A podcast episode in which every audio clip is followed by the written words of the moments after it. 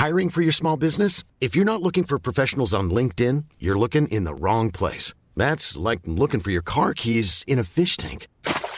LinkedIn helps you hire professionals you can't find anywhere else, even those who aren't actively searching for a new job but might be open to the perfect role. In a given month, over 70% of LinkedIn users don't even visit other leading job sites. So start looking in the right place. With LinkedIn, you can hire professionals like a professional. Post your free job on linkedin.com slash people today. Porque el mundo actual no se entendería sin la economía y los negocios. Acompaña a Mario Maldonado, el columnista de negocios más joven y objetivo del periodismo financiero, en su programa Bitácora de Negocios.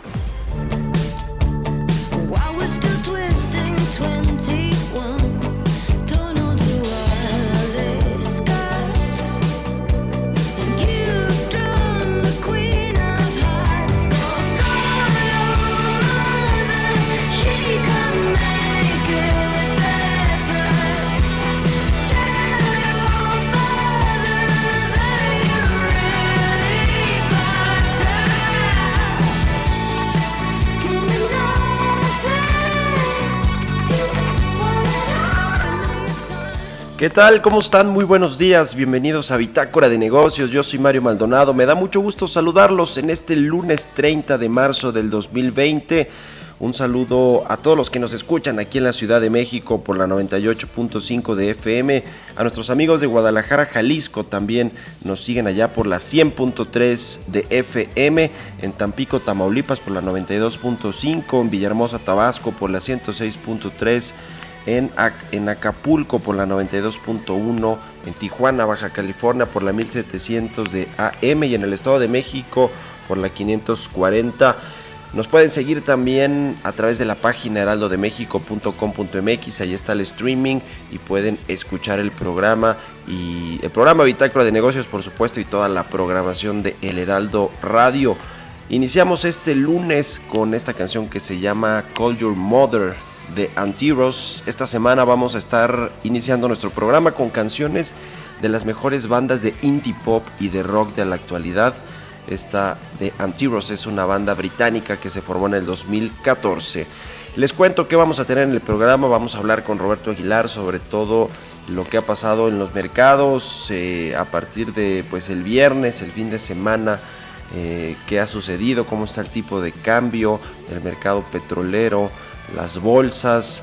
Platicaremos de eso con Roberto Aguilar. También hablaremos con Marco Viedo, economista en jefe para América Latina de Barclays, este banco que fue pues uno de los primeros en recortar la proyección de crecimiento de México, la puso en menos 2% para este 2020, pero también está el tema del recorte a la calificación de México y de Pemex por eh, parte de Standard Poor's. ¿Qué nos dice eso? Hablaremos con Marco Oviedo, platicaremos también con Salvador Mejía, socio director de Asimetrix y experto en temas de prevención de lavado de dinero. Nos, nos hablará sobre estos decretos que hizo la Secretaría de Salud para poder usar eh, hospitales y clínicas privadas ante la contingencia de salud por el COVID-19, que ya escuchamos al subsecretario Hugo López Gatel cada vez más enfático de que hay que quedarnos en casa para evitar que los contagios de eh, coronavirus sean acelerados y se logre contener en las próximas semanas esta pandemia en nuestro país. Y finalmente vamos a platicar con Luis Manuel Martínez, director senior de calificaciones de corporativos de precisamente de Standard Poor's.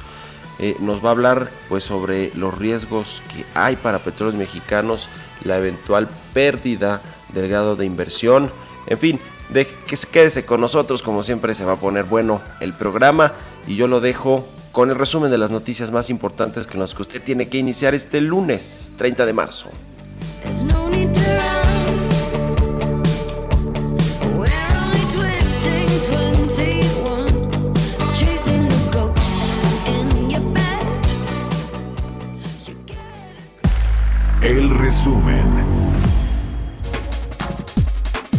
Hugo López Gatel, subsecretario de Prevención y Promoción de Salud, informó este fin de semana que quedarse en casa de forma masiva es la última oportunidad que tiene México para reducir los contagios de COVID-19. Esto es impostergable Es nuestra última oportunidad de hacerlo y hacerlo ya. Y esto requiere que de manera masiva nos restringamos y nos quedemos en casa. Quédate en casa porque si lo haces tú y lo hacemos todos, es la única manera de reducir la transmisión de este virus. El Centro de Estudios Económicos del Sector Privado señaló que ante la pandemia por el coronavirus, México debe afrontar la crisis sanitaria y proteger la vida de las personas, pero al mismo tiempo debe mitigar el daño al país y recuperar la actividad económica, cuyo Producto Interno Bruto este año podría caer entre 2.0 y 7.0%. Enoc Castellanos, presidente de la Gana Sintra, reconoció que las industrias y negocios que han resultado ganadores por la pandemia del COVID-19 son los relacionados con la prevención, como las fabricantes de productos de higiene, farmacias, laboratorios y hospitales, así como empresas de televisión y cine de paga, reparto de comida a domicilio y mensajería. Un informe de la Organización para la Cooperación y Desarrollo Económico se estima que el turismo será uno de los sectores que resulte perdedor en México debido a la crisis económica mundial ocasionada por la pandemia del coronavirus, ya que se espera que en 2020 disminuya la llegada de visitantes internacionales por avión en 12.1%. Para este 2020, Citibanamex espera que la economía mexicana se contraiga 5.1% debido a factores externos más adversos, junto con una respuesta política limitada a nivel nacional. La Secretaría de Hacienda informó que al cierre del viernes 27 de marzo, el riesgo país de México se ubicó 638 puntos base, lo que implicó una baja de 41 unidades en comparación con la semana previa, con lo que interrumpió una racha de cinco semanas consecutivas al alza. El presidente de la Conducef, Oscar Rosado, explicó que el robo de identidad en el sistema financiero se ha mantenido estable y a la baja, pues al cierre del 2019 ha disminuido en 3.0%, aun cuando sigue siendo un problema grave y de relevancia. Bitácora de negocios. El editorial.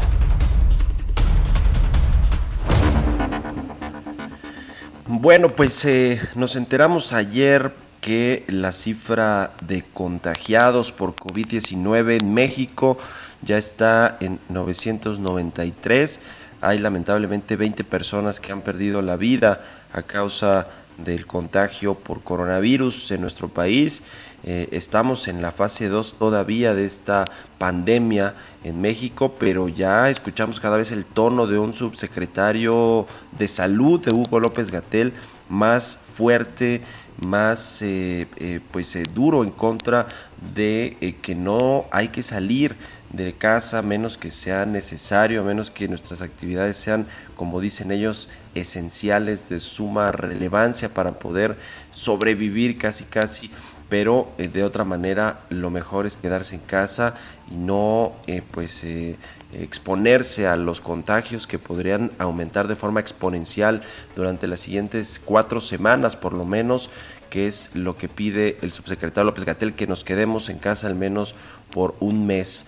Eh, en, este, en medio de todo esto, pues hay eh, varias opiniones con respecto a lo que se tendría que hacer en México para salir no solo de la crisis de salud, que es una muy importante, sino la consecuente crisis económica que se está eh, pues generando en México y en muchas partes del mundo también y cómo enfrentarlo, esa es la gran pregunta. Y hoy, fíjese, le, iba a hablar de otro tema en mi editorial, pero hoy me encuentro con un artículo de Carlos Ursúa, lo recuerda, es el exsecretario de Hacienda y Crédito Público del gobierno actual del presidente López Obrador, una persona que incluso fue su secretario de Finanzas cuando el actual presidente era jefe de gobierno, pero bueno, esa es otra historia. Carlos Ursúa salió, se acuerda usted, con una carta estridente criticando eh, mucho de lo que pasaba en el gabinete, en las decisiones de gobierno y pues en general yo hasta del propio presidente después en una entrevista que le dio a la revista Proceso. Bueno, a partir de esto ha sido muy crítico Carlos Ursúa en artículos que publica en el periódico El Universal y hoy particularmente critica a los cuatroteístas, como los llama él, del gobierno actual de Andrés Manuel López Obrador, pues se está llevando ahora sí que entre los pies al, a su propio pupilo, el actual titular de la Secretaría de Hacienda, Arturo Herrera, y dice que hay pues tres cosas que, que, eh, en este gobierno no se han hecho bien y que son eh, pues eh, se, se, conjuntan con toda esta tormenta perfecta que tenemos en los mercados, que tenemos por el COVID-19 y por la reacción que, que, han tenido los bancos centrales y las secretarías de Hacienda, los ministros de Hacienda del mundo. Pero a ver, una cosa que dice Carlos Ursúa es que esta crisis eh, que le está pegando a la economía mexicana no tiene que ver solamente con el COVID. México ya venía con una caída trimestre a trimestre que se pues cerramos el año pasado con una baja de 0.1% en el producto interno bruto, dice Carlos Ursúa. A ver, no le echen la culpa solamente al COVID-19. México venía ya en franca caída y quien pensaba que este año iba a ser bueno, pues no necesariamente y ahora pues vino este asunto del COVID. El segundo tema, dice Carlos Ursúa, es que hay un monto de ahorros públicos del que supuestamente ahora se puede echar manos. Acuerda que el presidente dice que hay 400 mil millones de pesos para enfrentar la pandemia del coronavirus. Bueno, dice el, secretario de Hacienda que pues esos, esa lana, quién sabe dónde está y si está, tiene que ver con estos fondos de estabilización, estos fondos estatales, estos fondos petroleros que le dejó el gobierno pasado. Y el tercer asunto dice que eh, una de las eh, eh, se dice que una de las medicinas más efectivas para enfrentar este este asunto pero que el gobierno no quiere hacer porque es muy conservador pues es el déficit fiscal es decir endeudarse más que dicen que creen allí en la 4T que esto es malo y dice el secretario de Hacienda que no es malo y que es una medicina que están usando muchos gobiernos para salir de esta crisis y termina diciendo que como los cuatro teístas para convencerlos pues no tienen mucho sentido común, él acude a una cita de la Biblia, ya ve que el presidente luego de pronto le da por hablar eh, que, que, tiene sus detentes y cosas por el estilo, sus estampitas, y dice, eh, eh, Carlos Ursúa termina diciendo un fragmento de la Biblia, recogerán todos los víveres de estos siete años de abundancia y almacenarán el grano en las ciudades. De esta manera habrá reservas en el país para los siete años de escasez que van a afectar a Egipto y el pueblo no morirá de hambre. Así termina su, eh, su, su, artículo de hoy en el Universal. Carlos Ursúa, un exsecretario de Hacienda del presidente López Obrador, que ha sido pues demasiado crítico cuando dejó de serlo ahora es académico del Tecnológico de Monterrey y bueno, pues critica a la 4T y su reacción ante esta crisis del coronavirus. Pues ahí está, le dejo la opinión de Carlos Ursúa, échale un ojo, la verdad es que no tiene desperdicio. Son las 6 de la mañana con 12 minutos. ¿Usted qué opina? Escríbanos a la cuenta de Twitter, arroba Heraldo de México, o a mi cuenta personal, arroba Mario Mal, ahí sigo sus comentarios. Mercados bursátiles. Roberto Aguilar, nuestro analista de mercados y economía, ya está en la línea telefónica. Mi querido Robert, ¿cómo estás? Muy buenos días. ¿Qué tal, Mario? Me da mucho gusto saludarte. Muy buenos días. Pues fíjate que el fin de semana bastante activo. Eh, y empezaría con el tema de que ayer el presidente Donald Trump, en una de sus conferencias, pues pospuso la recomendación a la población para que se quede en casa hasta finales de abril y esto pues obviamente abandona su criticado plan para reactivar la economía a mediados de dicho mes después de que pues varios eh, destacados asesores médicos pues anticiparan que podrían darse hasta 100 mil eh, decesos en Estados Unidos adicionales a los que ya están reportando. Y este cambio de esto ayudó mucho al cambio de opinión del presidente estadounidense y dice que justamente mañana va a dar más detalles eh, de este combate contra el coronavirus. Pero mientras tanto Mario pues Estados Unidos ya superó 2.460 decesos y 141 mil casos reportados. Hoy es el epicentro del mundo, Estados Unidos, nuestro vecino del norte, la economía más grande del mundo y esto pues obviamente ya ha tenido, ha secundado en los mercados financieros internacionales ante la preocupación y uno de los activos que inmediatamente este, tuvo eh, una reacción negativa fueron precisamente los precios internacionales del petróleo, Mario, que por momentos estuvieron ya por debajo de los 20 dólares y algunos, por ejemplo, el Brent, que es uno de los marcadores, uno de las referencias a nivel internacional, en, está en su mínimo de 18 años y esto por temor, uno, de la menor demanda, pero también, Mario, ante el precio del crudo que es tan bajo y que ya no es rentable para muchas empresas petroleras, pues están cerrando, están cerrando instalaciones y esto pues está acabando de complementar la situación tan compleja que hay entre el mercado petrolero y a eso había que adicionarle, Mario, si me permites, pues todavía la pelea que mantiene Arabia Saudita y Rusia, que están inundando justamente el mundo de suministro extra.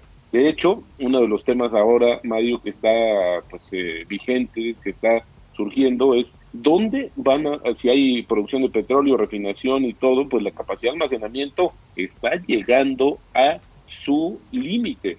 Entonces, bueno, pues eso sería una de las situaciones que podría desbordar también eh, pues los activos petroleros. Así es que esta es una, una complejidad y para terminar, nada más diría que Arabia Saudita, hay una nota que hoy justamente se va a conocer en Reuters que reafirmó, de acuerdo con fuentes no eh, que no quisieron dar eh, su nombre, que va a incrementar todavía más la producción petrolera en los siguientes días.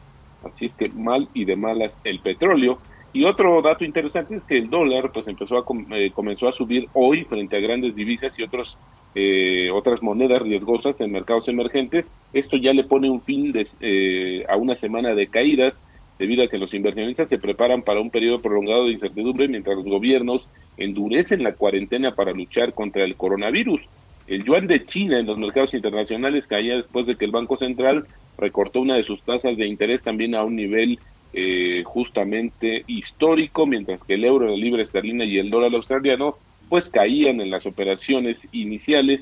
Y esto también pues tiene que ver con la situación de que los mercados eh, o el mercado de tipos de cambio está controlado, está determinado nuevamente por el tema de la propagación del coronavirus y el impacto económico que esta pandemia tendrá ya en a nivel global. Y bueno pues esto también repercutió en las acciones eh, europeas que caían por segundo día consecutivo. Y fíjate nomás para adelantarme rapidísimo Mario pues es que ya el tipo de cambio un poco de inestabilidad volatilidad a nivel local pues eh, está cayendo más de 2% en estos momentos.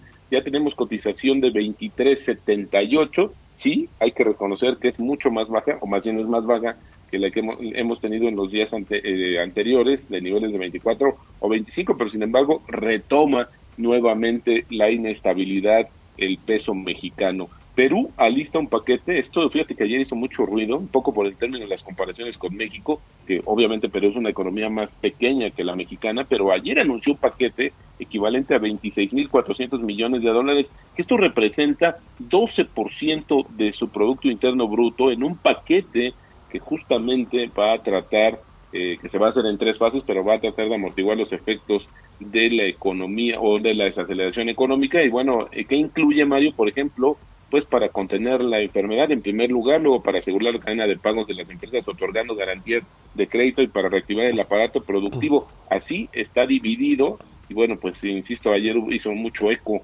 esta situación en términos de la comparación, porque México pues no tenemos gran cosa en realidad. Y los ministros del grupo de los 20, al parecer, van a celebrar hoy una videoconferencia nueva también, Mario.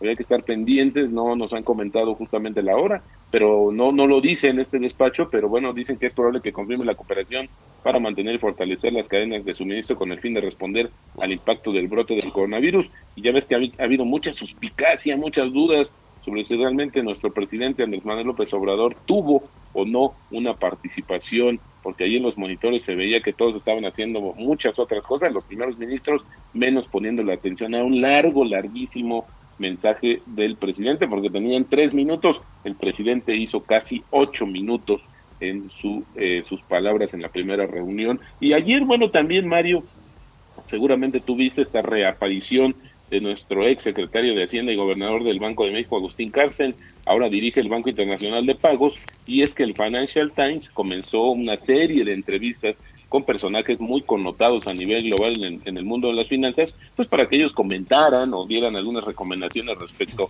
a esta situación del coronavirus y hizo una muy interesante que para hacer llegar esa, eh, lo que se tiene que hacer es llevar liquidez desde los bancos centrales del mundo a las personas y empresas entonces, básicamente el mensaje que está dando o la recomendación que está dando Agustín Carsten. También se acaba de anunciar, Mario, que los Juegos Olímpicos de Tokio se van a celebrar del 23 de julio al 8 de agosto del 2021 y está pendiente el tema de los boletos ya vendidos. ¿Qué va a pasar? ¿Cómo los van a reembolsar? ¿O si va a haber algún aliciente adicional. Así es como comienza la operación de los mercados, Mario, acá de este lado del mundo y creo que no, no, no anticipa una mejor jornada, sino va a prevalecer justamente el nerviosismo y la volatilidad de los mercados financieros, Mario. Pues ahí está mi querido Roberto, sí, sí vi este artículo del Financial Times en el que Agustín Carstens, pues sí, llama a los gobiernos y a los bancos centrales a, aumentar las medidas para dar liquidez a las economías, a los mercados y pues, con, eh, pues eh, eh, hacer frente a este asunto del coronavirus. En fin, México parece, pues lo decimos siempre, que reacciona tarde por decirlo menos, o que no está reaccionando como lo hacen otros países, ya nos decías el caso de Perú, en fin. Pues ahí está el tema, mi querido Robert. Muchas gracias, como siempre, por tu participación aquí en Bitácora de Negocios. Un abrazo. 6 de la mañana con 20 minutos. Siga Roberto Aguilar ahí en Twitter, Roberto AH. Vámonos a otra cosa. Entrevista. Tenemos en la línea telefónica Marco Oviedo, economista en jefe para América Latina de Barclays. Nos toma la llamada desde Nueva York. ¿Cómo estás, Marco? Muy buenos días. Marco Oviedo, tenemos en la línea, parece que está fallando un poco la comunicación. Marco, ¿me escuchas? No lo tenemos todavía. Bueno, este, vamos, vamos a preguntarle a Marco Oviedo precisamente sobre este tema de los recortes a la calificación de México y de petróleos mexicanos. Ahora sí tenemos ya Marco Oviedo. ¿Cómo estás, Marco? Muy buenos días. Muy buenos días, Mario. Bien, bien. Muchas gracias como siempre por estar aquí con nosotros en el programa. Oye, pues mira, quiero preguntarte de entrada eh, cuál es, cómo estás viendo este asunto de las calificaciones, tanto de petróleos mexicanos como de el soberano o de México. Eh, eh, la semana pasada Standard Poor's le recortó la calificación a México y también lo hizo a petróleos mexicanos y a una serie de empresas, de bancos, de fideicomisos, etcétera, que es normalmente lo que sucede. Cuéntanos un poquito cómo estás viendo este, este asunto y cómo le afecta eso a México, Marco. Sí, bueno, este, ya, ya lo estábamos nosotros esperando, derivado de todo lo que eh, se ha detonado tras la, pandemia, eh, principalmente eh, no solo el choque económico, sino también pues la caída en los precios del petróleo, que si bien México como economía no es una economía petrolera, las finanzas públicas sí tienen un importante grado de, de exposición y principalmente petróleos mexicanos, que es la única petrolera que, que este, que depende de manera muy importante del gobierno federal y el, el hecho de que quizá los precios del petróleo se mantengan bajos por más tiempo va, va a generar presiones fiscales hacia el gobierno federal y es precisamente lo que lo que Fitch menciona como uno de los argumentos para hacer la baja en la calificación. Hay otro elemento que es muy importante también y que lo toma en cuenta son la, el riesgo de que las políticas económicas que se implementen en el país no sean las adecuadas y eso también genera una vulnerabilidad a la, a la capacidad de pago del gobierno.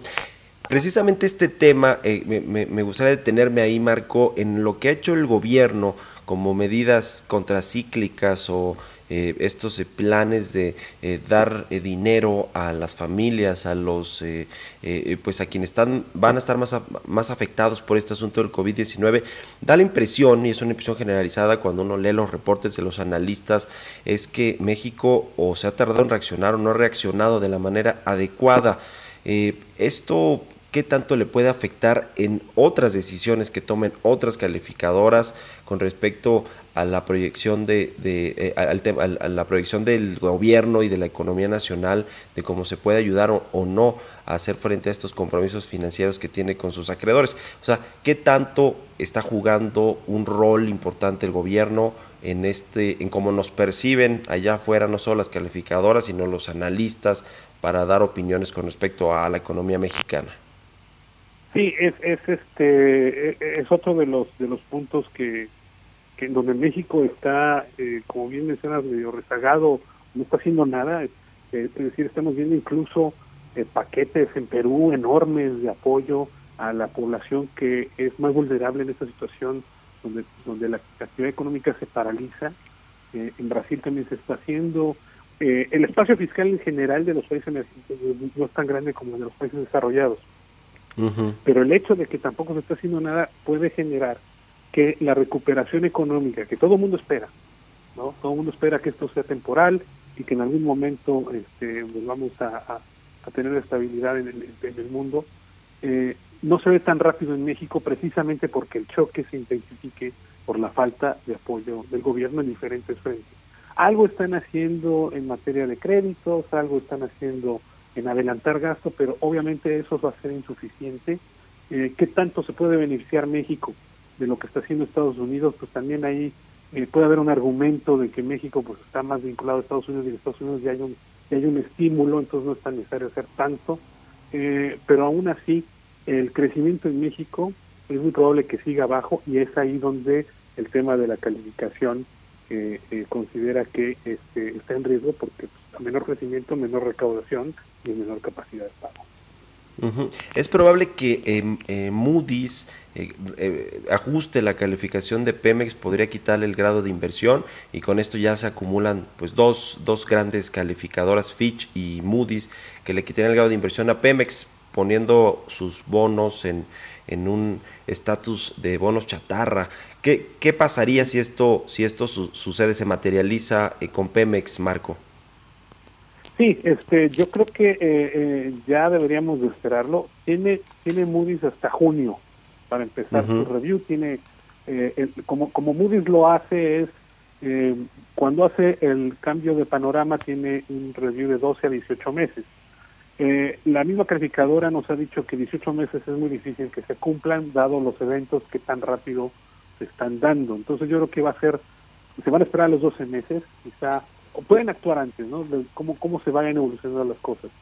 Pero podemos esperar que en junio este eh, eh, la calificadora le dé un, un cambio de calificación a México, quizá de, del, del, A a, a 3 me parece, al, al, siguiente notch que es equivalente al triple B eh, más y eso implica que Pemex se mueve al mismo tiempo y eso lo mandaría a bonos de, de high yield, ¿no? De basura, ¿no? Se llama chonca.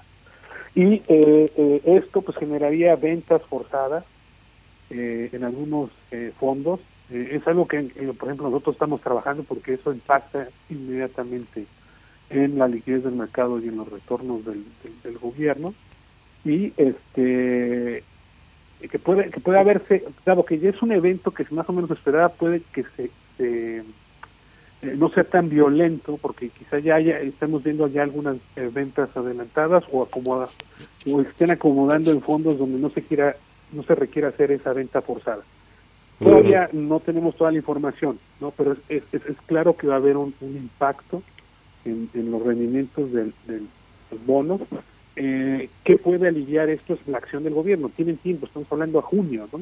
Este, lo que estamos nosotros quizá hasta pensando es que el gobierno tiene que anunciar un paquete de ayuda a Pemex porque ya cambió todo el contexto. El problema es que siguen hablando de que pues no se cambia nada, que todo está bien, este, que se va a seguir con la refinería, etcétera, y este, y eso es lo que quizá puede detonar una acción de Moody's antes de, de junio, ¿no? Pues ahí está el tema, la mezcla mexicana ha caído 73% en el último mes el precio, o sea, esto ya nos habla de que si Pemex tenía un panorama sombrío, con esto se le eh, se le oscurece todavía más el, panorama petróleo mexicano. Vamos a ver qué pasa, a ver si, si llega esta revisión eh, antes de lo pensado por parte de Moody's y cómo reacciona el gobierno. Ojalá que lo haga antes, como ya lo decías, mi querido Marco. Te agradezco mucho, como siempre, que hayas estado aquí con nosotros en Bitácora de Negocios desde Nueva York. No, gracias a ti por la invitación. Este, buen día a ti y a todo el auditorio. Igualmente, saludos, Marco Viedo, economista en jefe para América Latina de Barclays. Son las 6 de la mañana con 29 minutos, tiempo del centro de México. Vamos a hacer una pausa y regresamos. Continuamos en un momento con la información más relevante del mundo financiero en Bitácora de Negocios con Mario Maldonado. Regresamos. Heraldo Radio, la H que sí suena y ahora también se escucha. Heraldo Radio. Estamos de vuelta en Bitácora de Negocios con Mario Maldonado. Entrevista. Ya estamos de regreso en Bitácora de Negocios. Oiga, le comentaba que el viernes en la Secretaría de Salud, en un decreto que publicó en el Diario Oficial de la Federación, eh, pues eh, dice que va a poder hacer uso de instalaciones privadas para combatir esta eh, pandemia, esta enfermedad del COVID-19, de este virus que ha pegado fuertísimo a todo el mundo prácticamente y bueno, pues es interesante que el gobierno de alguna manera está reconociendo que la, la infraestructura del sector público de salud pues no va a ser suficiente, por lo cual van a requerir de instalaciones privadas, es decir, de hospitales, clínicas privados. ¿Qué significa esto? Porque bueno, pues es algo, es una facultad que le da la Ley General de Salud al gobierno. ¿De qué, ¿De qué estamos hablando? Pues nos va a ayudar a entender todo esto. Salvador Mejía, socio director de Asimetrix, experto en varios temas, pero en prevención de, de asuntos de lavado de dinero, de cumplimiento. Mi querido Salvador, ¿cómo estás? Buenos días. Mi querido Mario, muy buenos días. Un placer poder platicar contigo en esta mañana. Gracias, como siempre, por tomarnos la llamada. Oye, a ver, cuéntanos, ¿de qué, de qué se trata este asunto de que puede el gobierno usar instalaciones privadas para atender esta emergencia de salud y qué puede pasar, qué podemos ver hacia adelante? Bueno, primero hay que entender, mi querido Mario, que esta crisis por el COVID-19 en México, en la parte de México, tiene tres aspectos de lo más importantes. El primero es que hubo una negación de este problema prácticamente desde el día uno. La segunda parte es que ha habido una gran carga de desinformación por parte del gobierno federal. Tú lo sabes, la sociedad es la que ha tomado, ha terminado por tomar algunas medidas y gobiernos estatales eh, de igual manera. Y la tercera, que es la que nos atañe en esta plática, es la incertidumbre jurídica, que va un poquito de la mano de este tema de desinformación. Y sobre todo, mi querido Mario, porque estamos entrando en el momento más crítico, el de es la última oportunidad que tenemos, eh, dicho por el subsecretario eh, López Gatel, ¿no? empezó a correr, Mario, empezó a correr por ahí un, un rumor de que se podía, que el gobierno iba a poder tomar el control de hospitales. Y esto es una verdad a medias. Primero, el 27 de marzo el presidente eh, firma un decreto y se publica en el diario oficial en el cual nos dice que van a poder utilizar, eh, en base a esta emergencia eh, de carácter sanitaria, van a poder utilizar los hospitales privados. Y la gente se volvió un poquito paranoica. y esto no es, no es incorrecto. Esto forma parte de un programa derivado desde la Constitución misma y va de la mano de otro programa, perdón, de otro, de otro decreto firmado el 24 de marzo eh, del, 2020 por el secretario de Salud. ¿Qué es lo que nos dice el primer, el primer decreto, Mario? Que se declaran acciones extraordinarias para poder atender la emergencia generada por el virus del COVID-19. Y esto lo hace Andrés Manuel López Obrador en su carácter de presidente de la República. Es decir, es real y concreto, no va en contra de la ley. Eh, le está pidiendo a todos los sectores que, eh, que, que coadyuven en esta, en esta crisis. El segundo decreto, firmado por el secretario de Salud, lo que nos dice es como hay un problema de una de una, una enfermedad transmisible, todos los que son eh, todas las personas que son parte del Sistema Nacional de Salud van a tener que coadyuvar y en este campo, Mario, caen todos los hospitales privados. Entonces, va de la mano totalmente con lo que establece la ley. Y luego la gente empezó a decir que iba a tomar el gobierno el control de los hospitales. Y esto también, dado el caso, en un extremo caso, Mario Auditorio, también tiene un fundamento legal, que es la ley de expropiación, que si bien no aplicaría, se me hace un poquito inverosímil, si bien no aplicaría la posibilidad de que el gobierno expropie los hospitales, sí tienen una mm, tienen una tienen una, una ruta una ruta alterna para poder tomar control si es que los hospitales, si es que los dueños de los hospitales no quieren coadyuvar con estas políticas de, salud pública. Van a tener, van a, van a ejecutar una ocupación temporal de sus instalaciones conforme al artículo 2 bis de la ley de expropiación y no tiene que pasar el presidente por el largo y complicado proceso de expropiación. Con esto y fundamentándose, eh, Mario Auditorio, en el artículo 27 constitucional, el presidente de la República estaría cumpliendo con todos los requisitos legales para poder eh, tener control del sistema de salud en México para poder enfrentar una pandemia. Entonces yo le pedí al auditorio que no considerara que estos acuerdos emitidos por el presidente de la República y por el, la Secretaría de Salud eh, son algo son algo fuera de la fuera de lo de lo real, de lo concreto, están total y absolutamente apegados a la Constitución y a la Ley General de Salud. esto no es otra cosa, sino ya la aceptación de que en México tenemos una emergencia de carácter pública en materia de salud y que el Estado se está arropando de todas las funciones necesarias, de todas las herramientas necesarias para poder enfrentarla, Mario. Ahora, como dices, es, es eh, prácticamente improbable que el, que el gobierno eh, vaya a hacer algo como el tema de las expropiaciones o, cosas por el estilo, aun cuando pues eh, le da un poco de margen la ley general de salud o, o pues otras leyes quizá. Lo que sí es que la iniciativa privada pues va a, en todo caso de una emergencia que se ponga más feo este tema del COVID, pues va a, considerar que se utilicen sus hospitales o sus clínicas que tengan equipo, infraestructura para atender, atender eh, casos como estos del COVID-19. Otro de los asuntos, Salvador, y creo que lo platicamos eh, la semana pasada, eh, es, a ver, el gobierno está llamando a la población a que se quede en casa, a que respete un poco las indicaciones de las autoridades de salud. Eh, en otros países vemos que ya no solo son llamados a quedarse en casa, sino que hay una fuerza eh, de, digamos, de policías o del ejército afuera eh, diciendo que no pueden estar en las calles las personas. Eh, sin embargo, hay un tema aquí de garantías personales, en fin. ¿Cómo está este asunto? O sea, en México, ¿hasta, hasta dónde podemos llevar estos llamados de quedarse en casa y no salir a desarrollar ninguna actividad fuera? Claro, Mario, esto y esto que planteas es de lo más importante porque forma parte de este error en las campañas de, comunicación.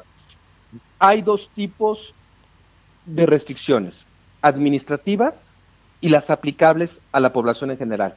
El gobierno en este punto lo único que puede hacer es lo que ya ha hecho, señalar algunos rubros que no van a, eh, de negocios que no van a poder operar o que van a operar eh, en un X porcentaje pero que le quede claro a la población, lo único, en este punto, Mario, lo único que el gobierno puede hacer es pedirnos, solicitarnos, sugerirnos que, que nos mantengamos en nuestros domicilios. La única manera que tiene el gobierno federal, ojo, gobierno federal, no gobiernos estatales, no gobiernos municipales, la única manera que tienen para obligarnos a quedarnos en nuestras casas es mediante una suspensión de garantías individuales. Y eso, Mario, es algo que simple y sencillamente no va a ocurrir a menos que tengamos auténticamente un caos en México. ¿Por qué?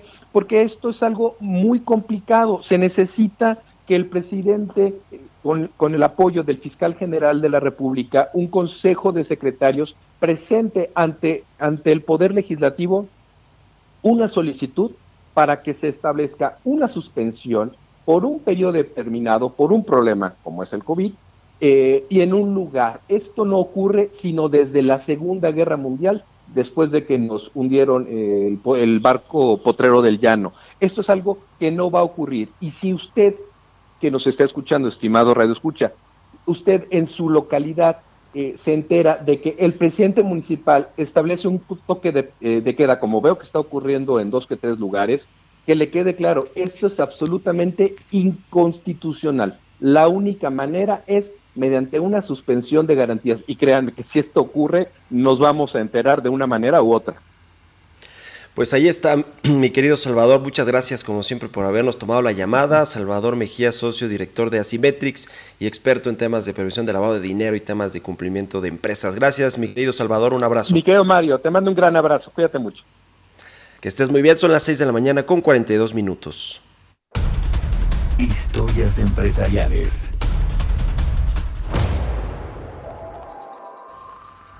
Y en información corporativa que de pronto pues pasan hasta desapercibidas estas notas con eh, el, asunto de, la cobertura de esta pandemia del COVID-19. Bueno, pues la, la, semana pasada, el viernes, se dio a conocer que Mónica, ah, el jueves si no mal recuerdo, que Mónica Aspe Bernal es, eh, fue nombrada como directora general de ATT en México. Es la nueva directora, venía fungiendo como vicepresidenta de Relaciones Institucionales de esta compañía de telecomunicaciones, pero ahora finalmente la nombran la nueva CEO de la compañía. ¿Quién es Mónica Aspe? Giovanna Torres nos hace una descripción en la siguiente pieza. Mónica Aspe Bernal será la primera mujer en dirigir AT&T. La ex subsecretaria de Comunicaciones tomará la dirección interina de la empresa a partir del primero de abril, luego de poco más de un año de desempeñarse como vicepresidenta de Asuntos Externos y Comunicación Corporativa. Aspe cuenta con más de 20 años de experiencia trabajando en el sector de las telecomunicaciones. Desde el 2015 a 2017, en la Secretaría de Comunicaciones y Transportes promovió la implementación de políticas públicas derivadas a las reformas de telecomunicaciones, incluyendo la transición de la televisión digital terrestre y la consolidación del sistema satelital mexicano. Aspe Bernal se convierte así en la cuarta CEO de la compañía estadounidense en México desde que llegó al país en 2015. Sin embargo, no son tiempos favorables para la compañía, debido a la ralentización de la economía local que apunta a un decrecimiento de 7% por la pandemia del COVID-19 y por una política regulatoria que alega a AT&T no le es favorable. ATT es una de las tres telefónicas de mayor relevancia en el país con 19.2 millones de clientes. A pesar de ello, en el último lapso del ciclo 2019, la compañía de telecomunicaciones reportó una pérdida neta de 127 millones de dólares, por lo que no cumplió con las estimaciones de rentabilidad financiera para finalizar ese año. Por su parte, Mónica dijo sentirse orgullosa de pertenecer a una empresa comprometida con México.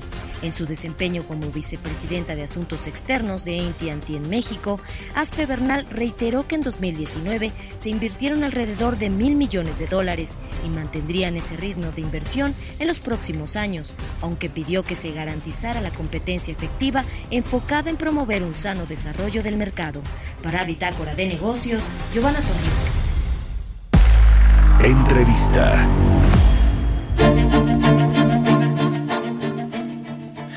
Bueno, pues eh, le comentaba al inicio del programa que la semana pasada la calificadora Standard Poor's eh, recortó la nota o la calificación eh, de soberana de México de triple B más a triple B y también hizo lo propio con petróleos mexicanos, la calificación bajó de triple B más a triple B en, moneda extranjera, pero mantiene el grado de inversión y, y desde menos A a triple B en, la eh, eh, pues en, el, moneda nacional.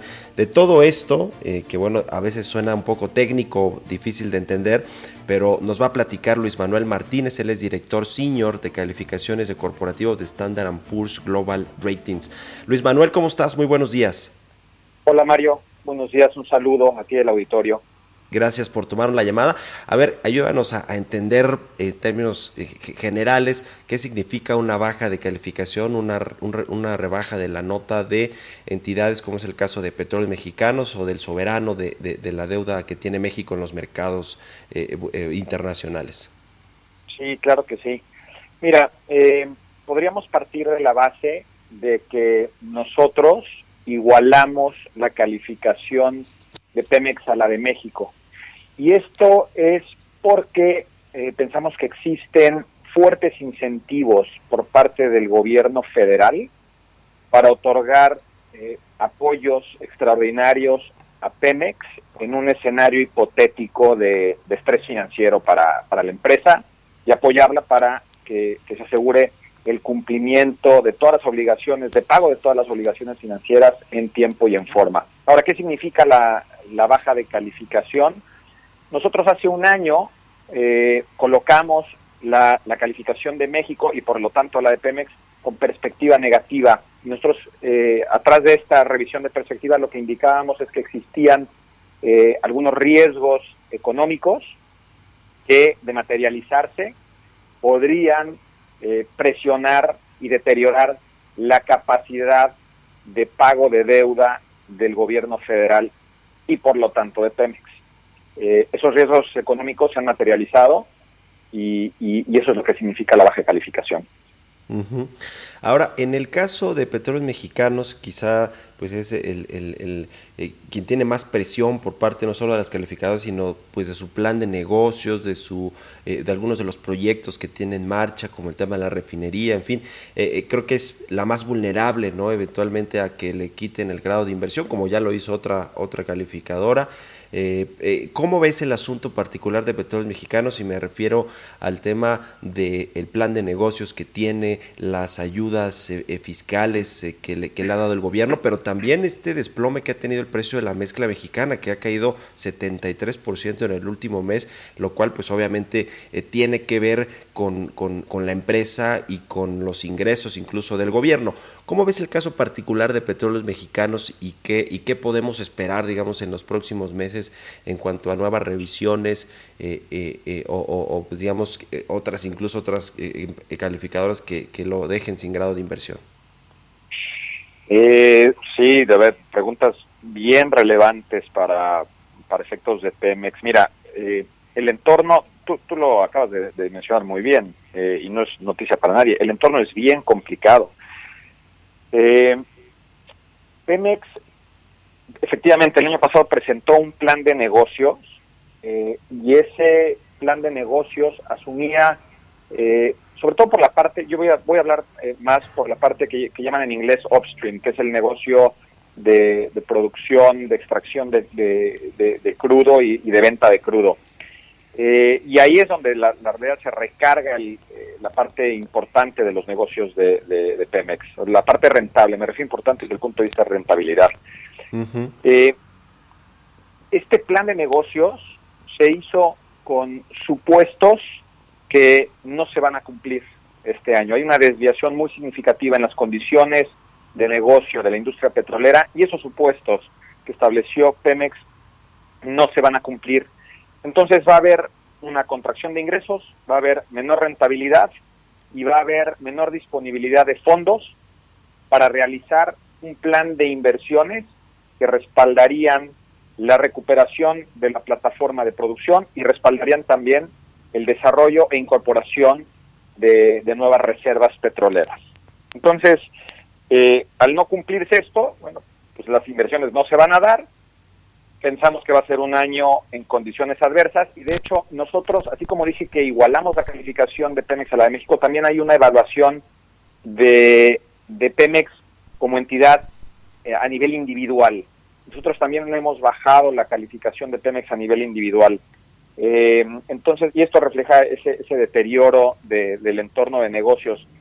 Ahora, la, segunda pregunta es, eh, ¿qué pasa con Pemex si otras agencias calificadoras bajan del grado de inversión? Bueno, hay, hay una base de inversionistas institucionales a nivel global que buscan un perfil crediticio en grado de inversión y ahí entra Pemex eh, hasta ahora. Eh, en el momento en que, en que dos agencias calificadoras colocaran a Pemex por debajo del grado de inversión, eh, vendría necesariamente una desinversión de estos fondos porque tienen limitaciones para, para mantener portafolios de activos en, en, grado de inversión solamente y, bueno, esto, esto podría comprometer las condiciones de financiamiento para la empresa.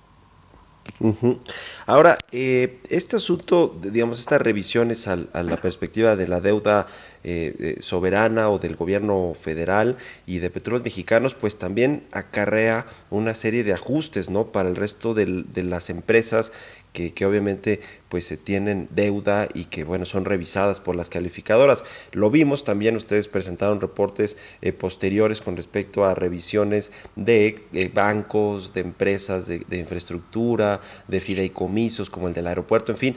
Eh, cómo es un poco la secuencia, porque yo recuerdo, este, Luis Manuel, el, año pasado, cuando se le empezó a recortar las calificaciones a Pemex y, a, poner en perspectiva negativa y demás, eh, pues que el gobierno decía, oye, pero ¿por qué si le bajaste a Pemex luego, luego le pasó al, al gobierno? Cosas por el estilo, ¿no? Igual los bancos, ¿no? Los bancos, oye, pero a ver, este, eh, una cosa es Pemex y otra cosa es yo como institución financiera. Recuerdo que sí había este asunto. ¿Cómo funciona? ¿Cómo va siendo esa secuencia de revisiones eh, para, para empresas y para gobiernos, como es el caso de la deuda mexicana? Mira, nosotros pensamos que, uno de los factores que debe incorporar una evaluación de, de, riesgo de crédito eh, debe ser el, entorno al que está expuesta una, una entidad calificada. Entonces, en este caso, todas las entidades públicas y privadas en México pues tienen exposición al riesgo de hacer negocios en México.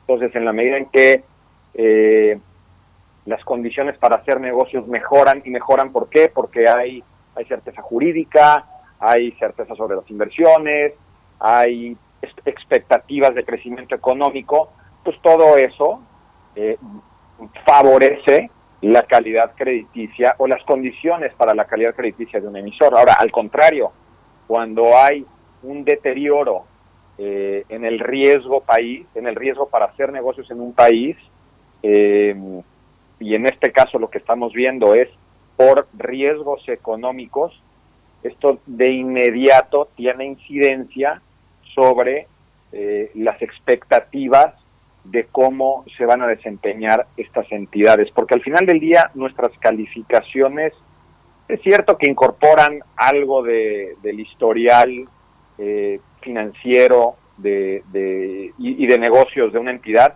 pero son más bien prospectivas. Entonces, el día de hoy, ante, ante menores expectativas de, actividad económica, pues esto tiene una incidencia sobre el perfil, el, perfil crediticio de todas estas, entidades que mencionaste. Adicional a eso, eh, te comento que hay algunas entidades que están topadas por la calificación soberana. Entonces, si se mueve México, forzosamente arrastra a este tipo de entidades. Pues ahí está, muy interesante. Eh, Luis Manuel Martínez, director ciño de calificaciones de corporativos de Standard Poor's Global Ratings. Te agradezco mucho que nos hayas tomado la llamada aquí en Bitácora de Negocios. Gracias por la invitación, Mario. Buen día. Un saludo, que estés muy bien. Buenos días. Con esto llegamos al final del programa. Le agradezco que nos haya acompañado. Lo dejo en los micrófonos con Sergio Sarmiento y Guadalupe Juárez. Y nos escuchamos mañana muy tempranito a las 6 de la mañana. Buenos días.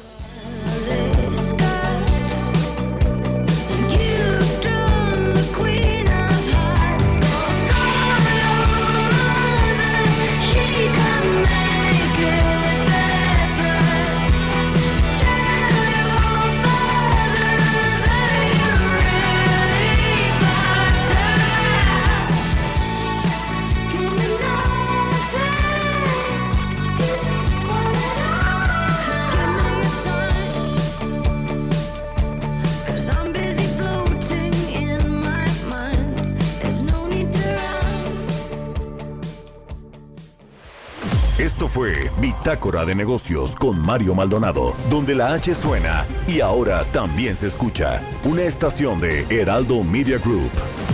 Escucha la H. Heraldo Radio. Deserves the best, and there's no better place to shop for Mother's Day than Whole Foods Market. They're your destination for unbeatable savings, from premium gifts to show-stopping flowers and irresistible desserts. Start by saving 33% with Prime on all body care and candles. Then get a 15-stem bunch of tulips for just $9.99 each with Prime. Round out Mom's menu with festive rosé, irresistible berry chantilly cake, and more special treats. Come celebrate Mother's Day at Whole Foods Market.